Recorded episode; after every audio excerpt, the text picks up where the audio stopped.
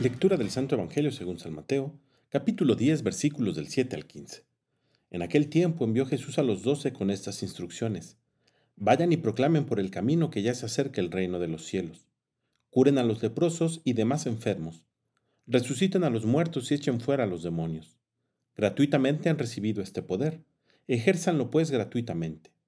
No lleven con ustedes en su cinturón monedas de oro, de plata o de cobre no lleven morral para el camino, ni dos túnicas, ni sandalias, ni bordón, porque el trabajador tiene derecho a su sustento. Cuando entren en una ciudad o en un pueblo, pregunten por alguien respetable y hospédense en su casa hasta que se vayan. Al entrar, saluden así. Que haya paz en esta casa. Y si aquella casa es digna, la paz de ustedes reinará en ella. Si no es digna, el saludo de paz de ustedes no les aprovechará. Y si no los reciben o no escuchan sus palabras, al salir de aquella casa o de aquella ciudad, sacúdanse el polvo de los pies. Yo les aseguro que el día del juicio, Sodoma y Gomorra serán tratadas con menos rigor que esa ciudad. Palabra del Señor.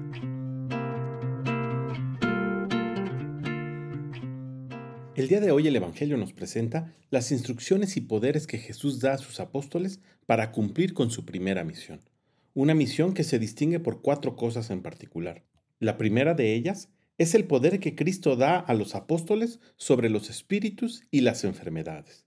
Segundo, la misión que les confiere es una misión dedicada exclusivamente a Palestina, es decir, al pueblo judío. Les prohíbe terminantemente entrar en ciudad de samaritanos. Tercer punto, el tema de su predicación es enseñar que el reino de los cielos está cerca. Su misión es preparar la venida de nuestro Señor Jesucristo, que aunque ya estaba con ellos, no se había dado a conocer públicamente a todo el pueblo. Y por último, el cuarto punto, la pobreza misional, es decir, ir con lo básico y lo justo, porque Dios, en su infinita providencia, dará siempre a sus trabajadores el justo salario. Pero es importante destacar que este hecho no nada más es una referencia histórica, sino que es algo que se sigue haciendo en la iglesia.